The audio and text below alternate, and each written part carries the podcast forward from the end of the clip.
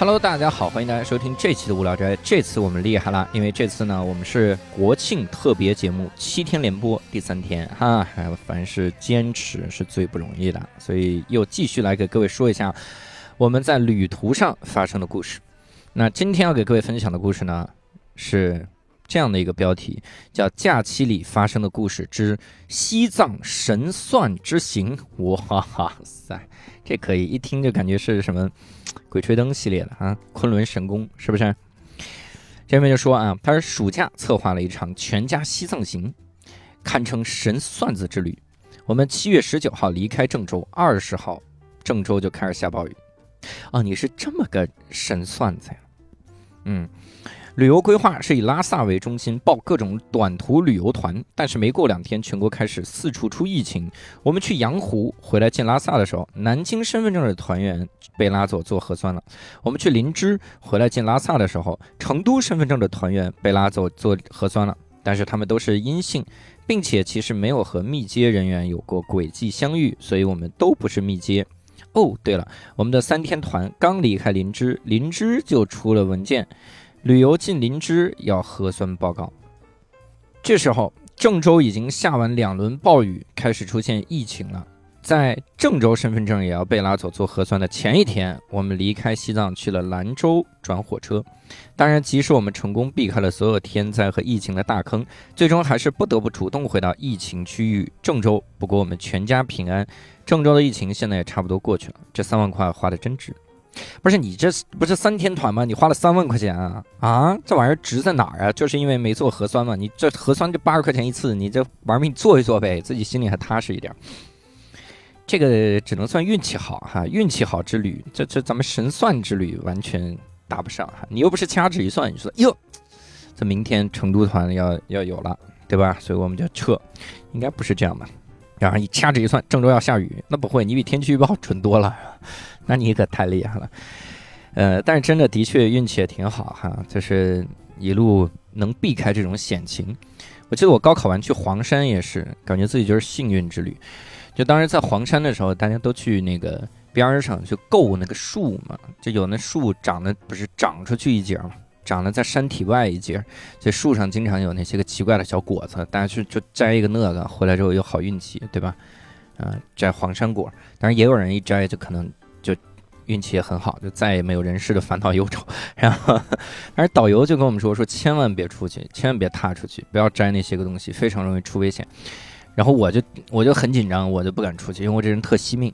然后我们下山的时候就听说有一个小姑娘，她也是高考刚结束，因为那段时间高考刚结束，对吧？然后他去他去在这个山上去够果子的时候就掉下去了。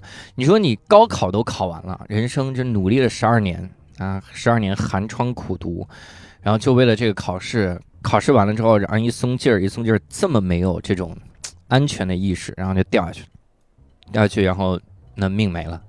所以当时就好像当时是把黄山好几个景区都封起来了，这几几个景区不让去了，出人命了。所以真的是一定要提醒大家，旅途注意安全啊，注意安全。哦，还有一次是我们零七级毕业，就是因为我大学是零七级。然后零七级毕业，然后大家就很嗨，但是因为我当时要考试，我就没有跟大家一起去嗨。大家嗨就说要去西湖边拍照，当时也是约我一块儿去西湖边拍照，我就没去，因为我我真的，我当时在在新东方，我我这学业和事业两个都不能耽误啊，忙的我，我就考试认真的在那准备考试呢，在家宅着，然后我就听说当天去西湖的。我们有一个零七级毕业生，还是优秀毕业生，自己好像还拿了奖学金，还有什么助学，也不叫助学金嘛，就反正什么好多奖励啥的。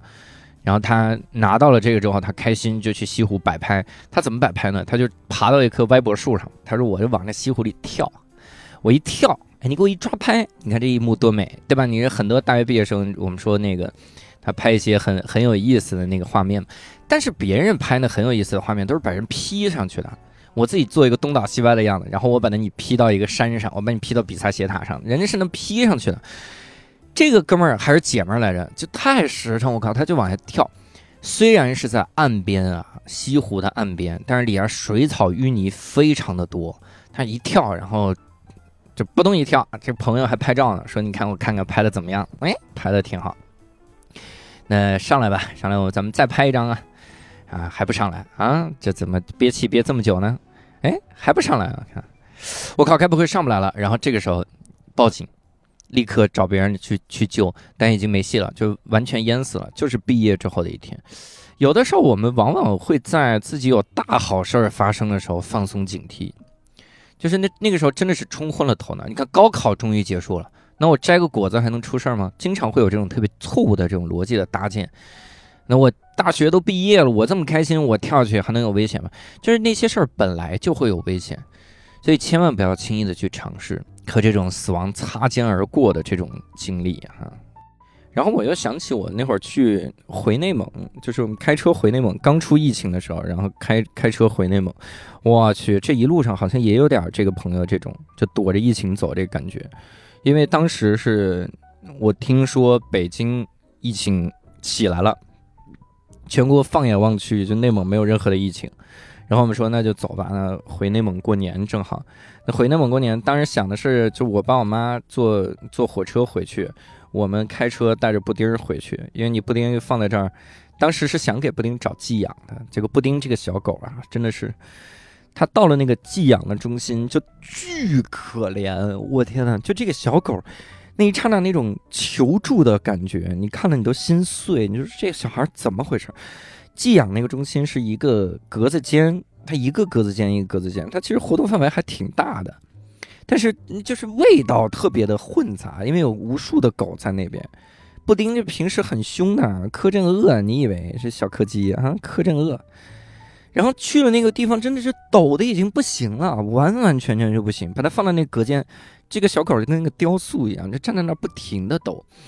我当时印象很深，因为我带了他最喜欢的零食嘛，他最喜欢饼干，然后奶酪饼干，给他完全不吃，就已经怕到都吃不了。你给他放到嘴嘴上，然后他就掉下来，就已经已经。傻掉了！我记得我找这个寄养中心，我还给人家问了好久，挑了好久。我说：“那小狗活动空间大吗？每天能遛多久啊？”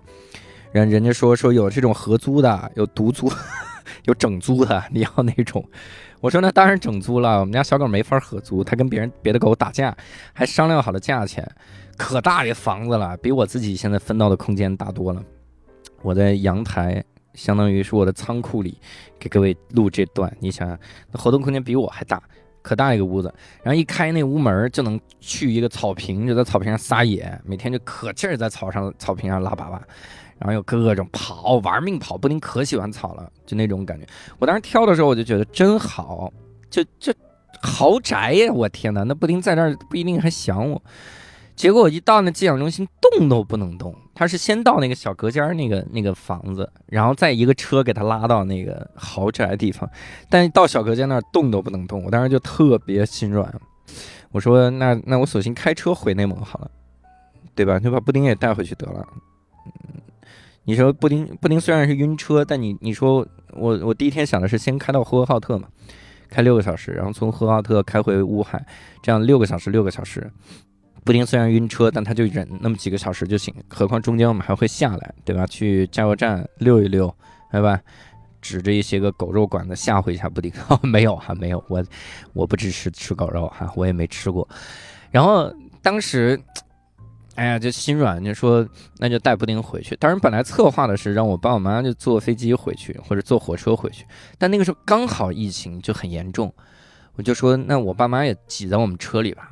就大家一起挤回去嘛，挤在车里，当时我爸我妈坐在后座，把布丁放的刚好放中间，我的书包还垫在那个车的缝上，布丁脑袋能搭到我书包上，然后车里都是塞的满满的包，我天哪，我我前面堆的各种吃的，因为司机嘛需要补给，然后就往回开，当时开的时候，我去这一路上刚开到呼和浩特，然后就知道那些个火车站、飞机场查出大量有疫情的人。然后从呼和浩特开回到乌海，然后呼和浩特后面再过了四五天就出现疫情了，然后在乌海住着，快走的时候，乌海那边也出现两例，因为他第一开始坐火车到呼和浩特，然后在火车上不慎被感染，所以当时还决定就说要赶紧走吧，因为路上已经开始各种封路了。我们当时还看的新闻说不让进河南。那河南的村口老乡们拿着锄头往外赶，你回来干什么啊？你对得起你全家人吗？你你在北京，你北京你也不不漂泊，你漂泊，你回来啊！这好像是山东话，这到底是哪儿的话？一一个口音得罪好几个地方的人，就说你你为乡亲们行行好吧，你你别回来，你就是对乡亲们最大的好啊！就就就严防死守，不让这帮人回来。当时看到那样新闻也特别害怕，就往回开，立刻赶紧开回来。当时你想，我们去的时候可是休息一次啊，住一宿的。当时想，那要不要先开六个小时到呼和浩特，然后住一宿，然后就想说，估计去了呼和浩特就出不来了，可能每个地方都封城，那就赶紧直接开回来得了。我这路上累就累吧，我天哪！然后路上就发现各个服务区也关啊，真的有一种那末末日危机、丧尸危机的时候的感觉。我看到一个服务区，我说这地方加油吗？因为我这个地方的油只用了可能八分之三。八分之一，大概就这种这种水平。我说加不加油啊？别加了，因为五十公里以外还有一个服务区。结果去了那服务区，那个地方就关门了，这服务区关了。我去，然后八十公里外还一个，开到八十公里的时候，这这这心都跳出来了，说这可怎么办？加不上油，这一路一一车子人和一个小狗，这路上在推着车，可怎么办呢？我那狗拉雪橇没见过狗拉汽车的 SUV 的这个家伙，这。但是反正一路上特忐忑，那个时候也是回到北京之后，真的没有这个朋友这种说哇好险好险，一路避避难。但是回到北京就觉得一切都变了，那个时候觉得各种都萧条。然后回来之后，我们家小区的西门就封了，封死了，然后东门还开着，绕一个大圈，拎了那么多东西从东门进来，进来之后就开始每天就惶惶不可终日，绝对不下楼。当时是把狗放到我爸妈那儿了，放到延庆去了，因为延庆那个时候没有疫情，放在那边。然后每天我基本上就不下楼，我老婆也不下楼，就在家里待着，惶惶不可终日。然后没想到那是个开端，是吧？然后一下就到现在了。你想这疫情还是很危险，哎，所以有的时候你说自己小幸运吧，但是处在这个大不幸中的小幸运。的确，你比如你看这个朋友也说，你看我这是神算，对吧？我这个躲开了暴雨，又躲开了核酸检测，但实际上你想，那还是有暴雨，还是有大的疫情在这儿。虽然我们这次可能没弄到核酸，就总有一种苦中作乐的感觉。就说，你看我我已经非常不幸了，但是有一件小事儿发生也挺好，很乐观哈。这个朋友看得出来，所以呢，也希望疫情能早点过去吧。我真的我我不知道各位现在还知不知道出国是个什么意思？就是别人一说出国哦，出国那是一种什么样的东西？大家已经完全忘了以前旅游的美好时光。好，那这一期呢，跟各位稍微回忆了回忆啊，我们也就说到这儿了。下一期呢，我们会给各位念两个故事，下下期可能也会念两个故事吧，我们故事还挺多的。那我们下期再会，拜拜。